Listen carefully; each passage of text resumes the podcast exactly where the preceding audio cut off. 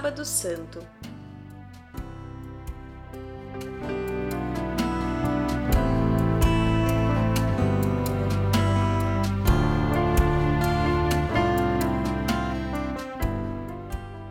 Se Cristo não ressuscitou, é vã a nossa pregação, e também é vã a vossa fé. 1 Coríntios 15, 14 São Paulo, ao escrever estas palavras à comunidade de Corinto, traduz a essência da celebração do Sábado Santo. O que no início do Tríduo Pascal começou com o testamento do Senhor para nós, e na sexta-feira de sua paixão, a prova definitiva do seu amor incondicional por nós, hoje, o sábado, ainda começa com o gosto amargo da morte do Senhor no lenho da cruz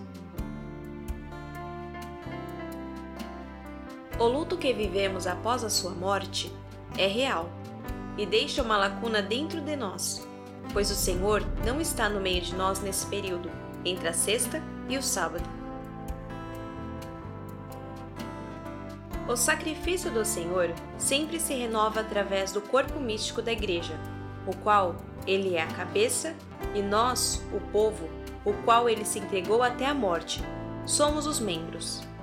Portanto, a liturgia da Igreja nos recorda todos os anos o memorial da paixão do Senhor e sua morte na cruz. Até este ponto, o humano Jesus fez tudo o que pôde, isto é, viveu como um homem de seu tempo, trabalhou, comeu, iniciou sua vida pública, anunciou o reino de Deus, deixou para nós o seu testamento, que é a Eucaristia.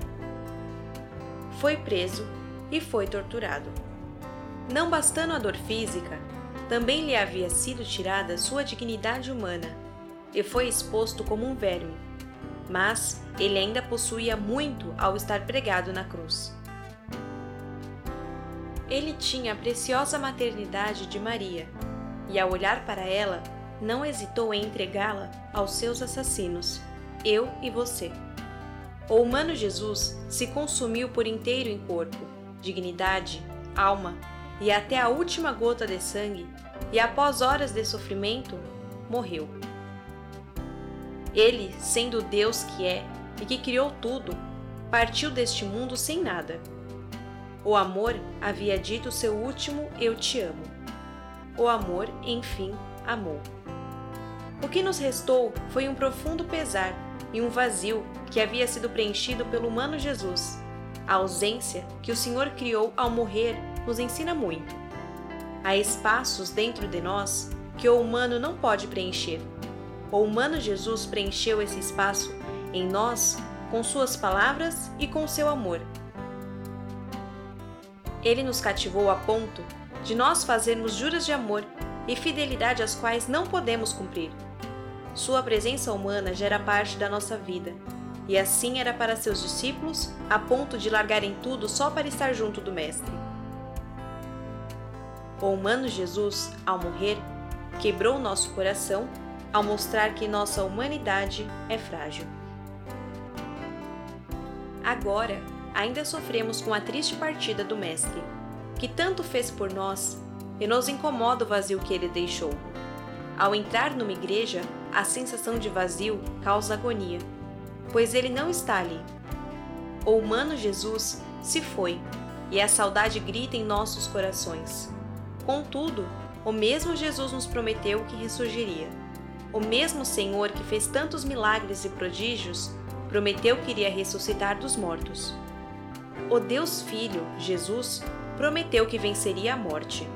Sim, o nosso amado Mestre, na noite deste sábado, irá mais uma vez ressurgir ele irá novamente nos mostrar que Ele está vivo no meio de nós. Mais uma vez, Ele irá mostrar que a morte, que é o fim da nossa humanidade, não possui a palavra final. Ao iniciar com o trecho da carta de São Paulo, quis expressar que um homem qualquer poderia ter feito os atos que Jesus fez, pois ele mesmo nos disse que nós somos capazes de fazer prodígios maiores que os que ele fez. Contudo, há coisas que só ele poderia fazer. E foi para isso que ele veio. O Deus Filho Jesus pagou por nossos pecados e foi obediente até a morte na cruz, e ressuscitou dos mortos, vencendo assim a morte. Nossa fé só tem sentido se Cristo ressuscitou.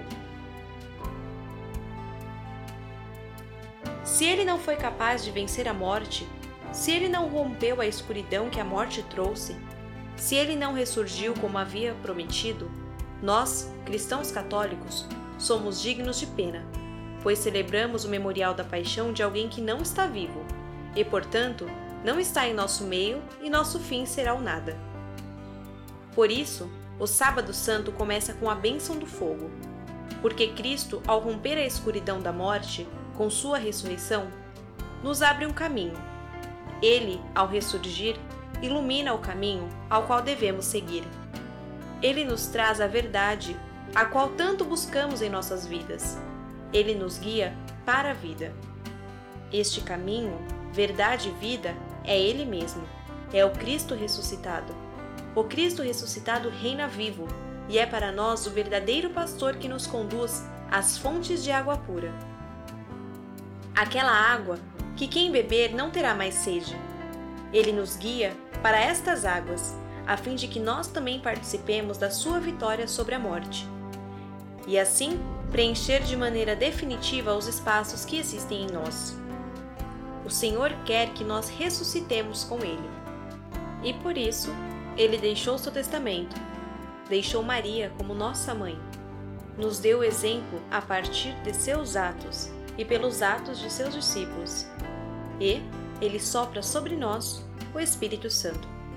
É pelo mistério de Sua morte e ressurreição que a Igreja canta hoje a proclamação da Páscoa, que antes era a libertação do povo de Israel da escravidão do Egito, e hoje é para nós o testemunho vivo dos apóstolos, que viram Cristo ressuscitado e nos convida a fazer parte deste povo, que foi resgatado por ele. Nesta noite de alegria verdadeira, que novamente nos recorda a volta triunfante do nosso amado Mestre da mansão dos mortos, que nos une ao céu, que rompe o mal que há em nós pelo batismo, que possamos nos unir à Igreja e à comunhão dos santos que grita: Ressuscitou de verdade, ó Rei, ó Cristo, piedade.